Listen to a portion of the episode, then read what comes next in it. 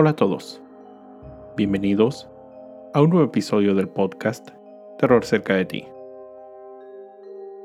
Como cada capítulo, quiero agradecer a todos los que, semana a semana, escuchan el podcast, así como dar la bienvenida a los que lo hacen por primera vez. No olviden seguirme en Spotify y calificar y dejar un comentario en iTunes. Esto ayuda a que el podcast llegue a más personas.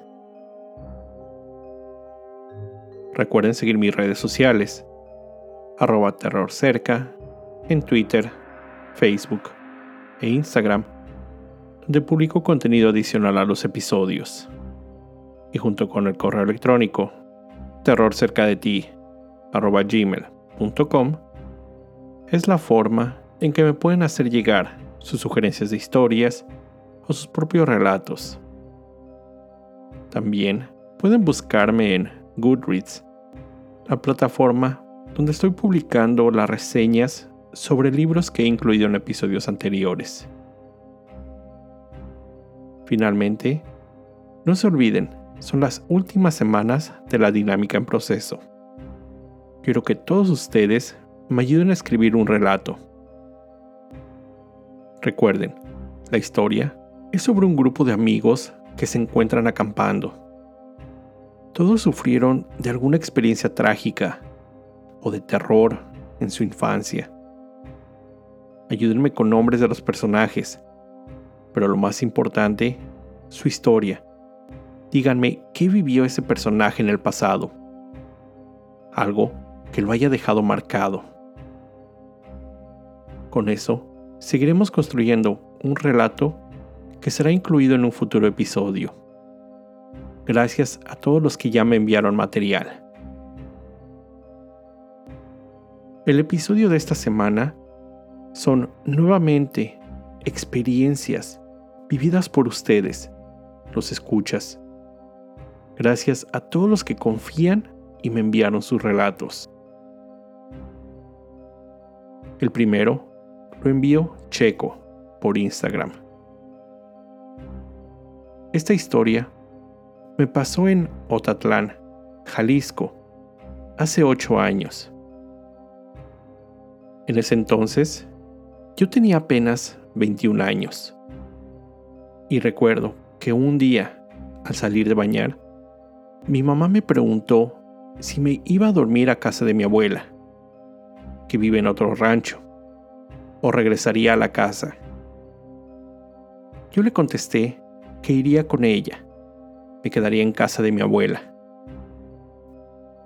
Me preparé y mientras llegaba la hora, salí con mis amigos a comer y a dar la vuelta. En esa época, contaba con una bicicleta para ir de un rancho a otro. Fuimos a cenar y platicamos un rato afuera de la casa de uno de ellos cuando escuché el reloj del templo sonar. Eran las 2 de la mañana, por lo que les dije que me tenía que ir. Subí a la bicicleta y comencé el recorrido al rancho donde vive mi abuela. Son como unos 10 minutos en bicicleta. Pasé las últimas casas del rancho cuando vi a un señor. Iba caminando lo alcancé. Estaba como a unos 5 metros cuando me di cuenta que no tocaba el suelo.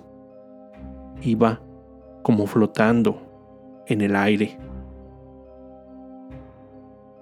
Me esperé un rato para dejar que se alejara. Ya iba como a 15 metros cuando vi que se metió a la primer casa del rancho donde vive mi abuela. Solo vi que no abrió la puerta. Con mucho miedo, me apuré lo más que pude para llegar a la casa de mi abuela. Tratando de olvidar lo que acababa de ver, me acosté a dormir. Al día siguiente, en la mañana, le platiqué a mi abuelo lo que había vivido. Él me dijo que era Daniel Yo le pregunté que, ¿cuál Daniel? Él me contestó que hace unos años, cuando él estaba joven, mataron a su amigo, Daniel, a balazos, justo donde yo lo vi por primera vez. Y de ahí, caminó sangrando hasta la casa donde yo vi que se metió sin abrir la puerta. Esa noche hice una promesa, nunca más irme tan tarde a casa de mi abuela.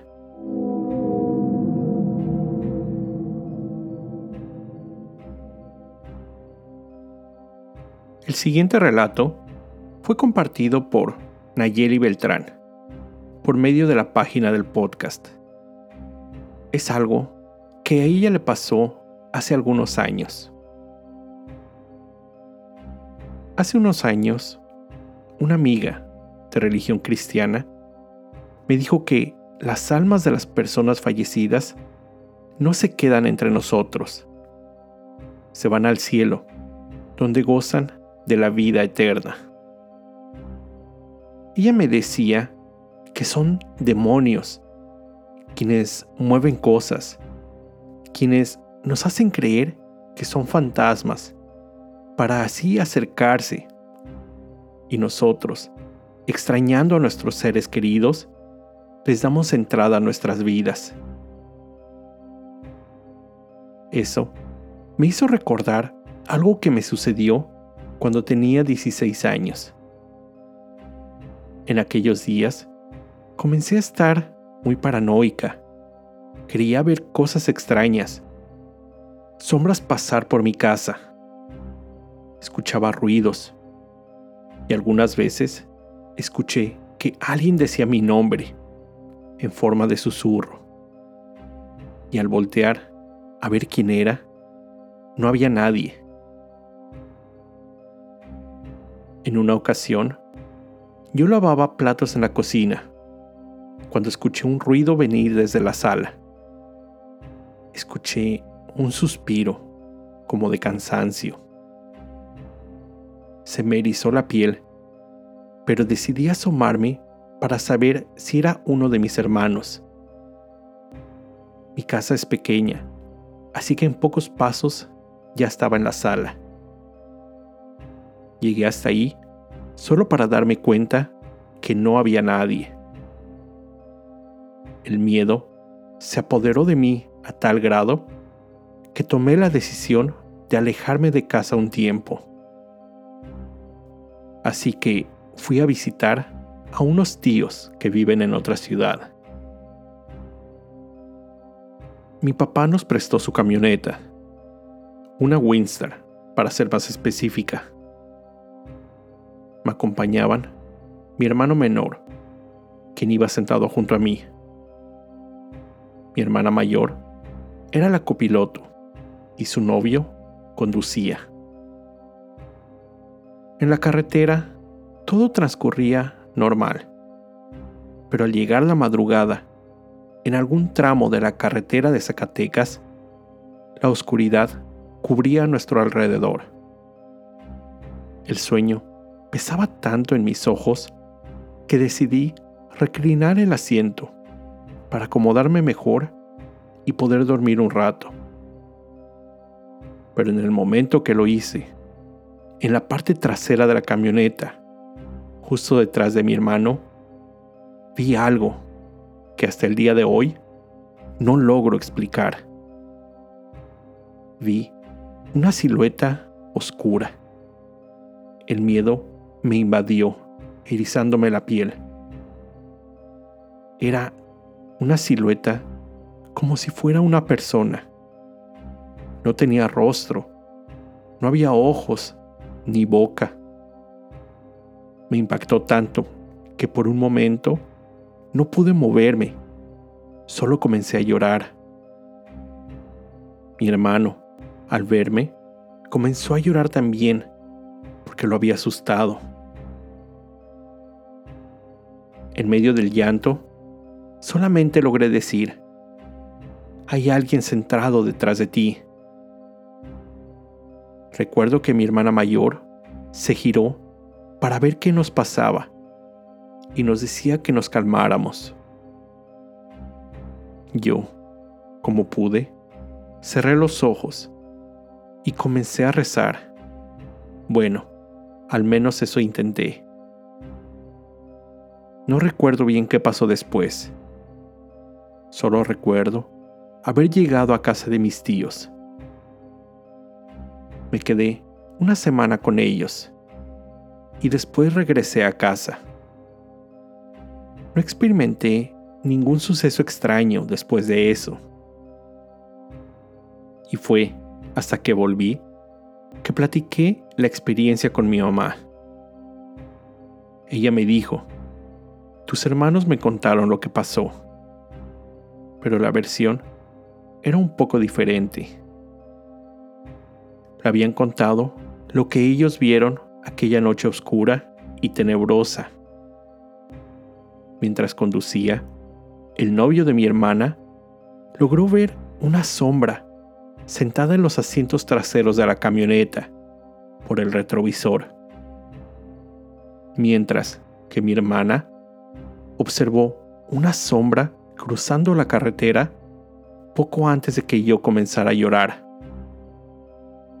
Algo nos acompañó en ese viaje, pero me queda la incertidumbre de saber qué fue lo que vimos.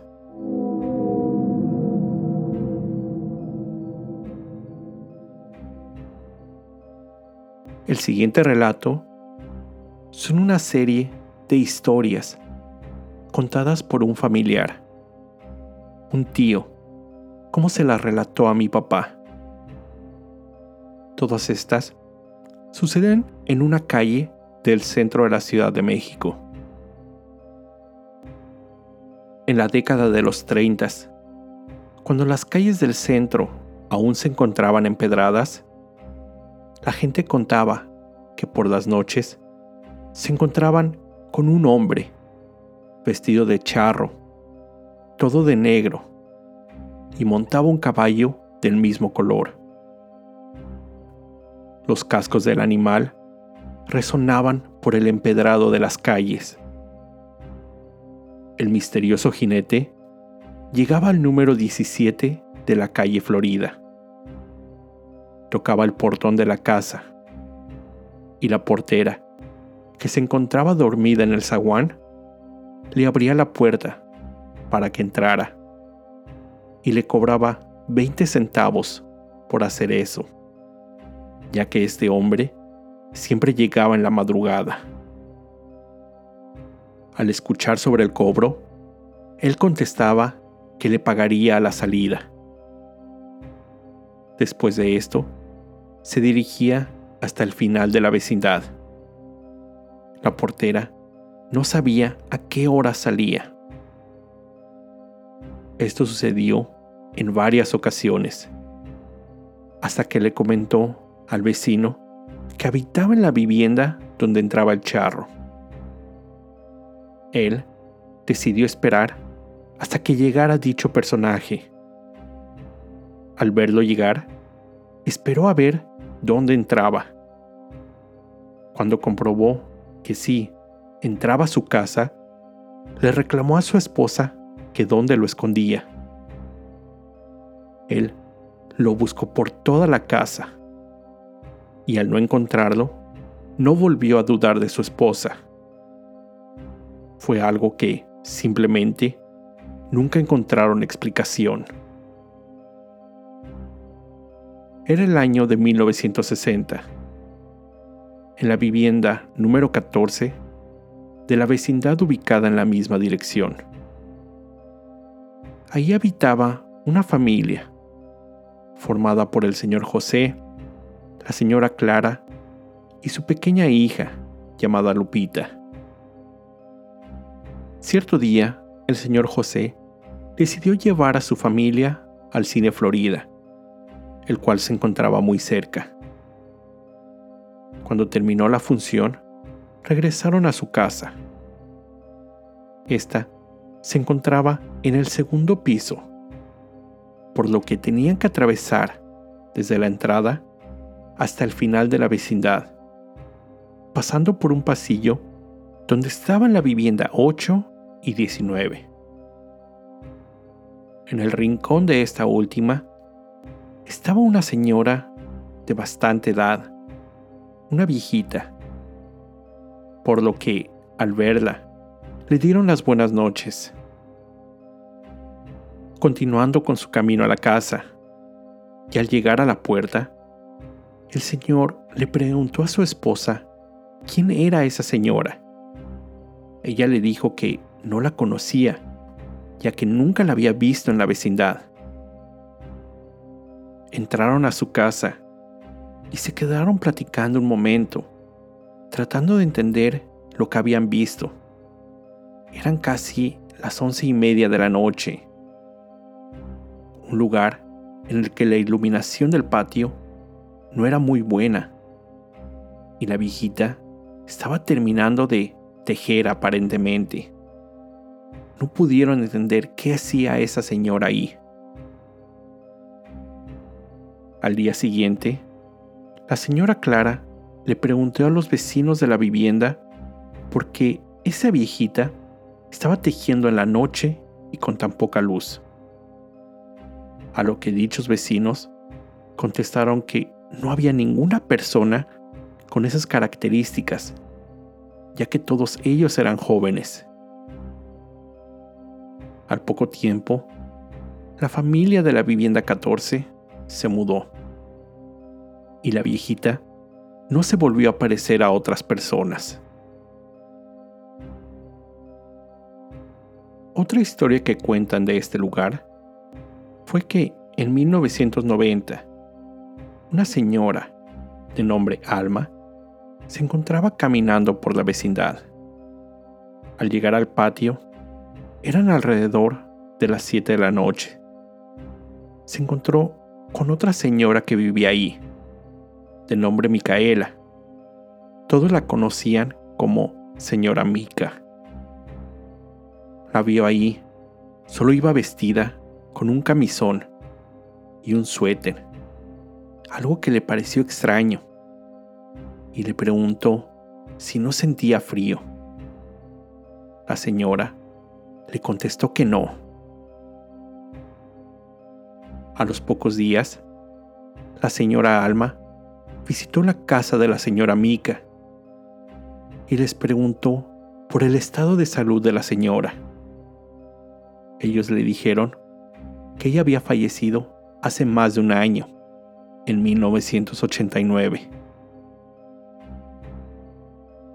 La siguiente historia le sucedió a mi tío. Él cuenta que una noche de mayo del 2020 salió a dejar la basura en el contenedor. Era cerca de la medianoche. Al pasar por la fuente que se encuentra en el patio, se encontró con la señora Casilda, de una de las viviendas de ahí. Él se detuvo a saludarla y preguntarle cómo se encontraba de salud. Ella le contestó que estaba bien y que solo había salido a pasear a su perro. Cuando regresó de la calle, después de tirar la basura, la señora ya no estaba. Al contarle a mi tía que había visto a esa señora, ella le dijo que eso no era posible, ya que la señora Casilda había fallecido hacía tres o cuatro meses antes. Él dice no sentir miedo, aún después de saber que la señora ya había fallecido.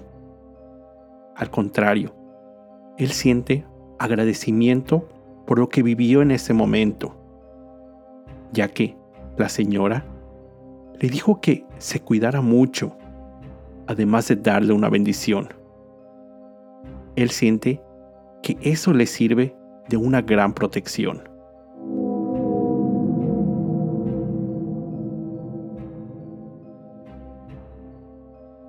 Con esto llego al final de este episodio. Como siempre, te recuerdo estar alerta de todo lo que pasa a tu alrededor, ya que el terror está donde menos te lo esperas. El terror está cerca de ti. Cuando el miedo se convierte en terror, hay una historia que contar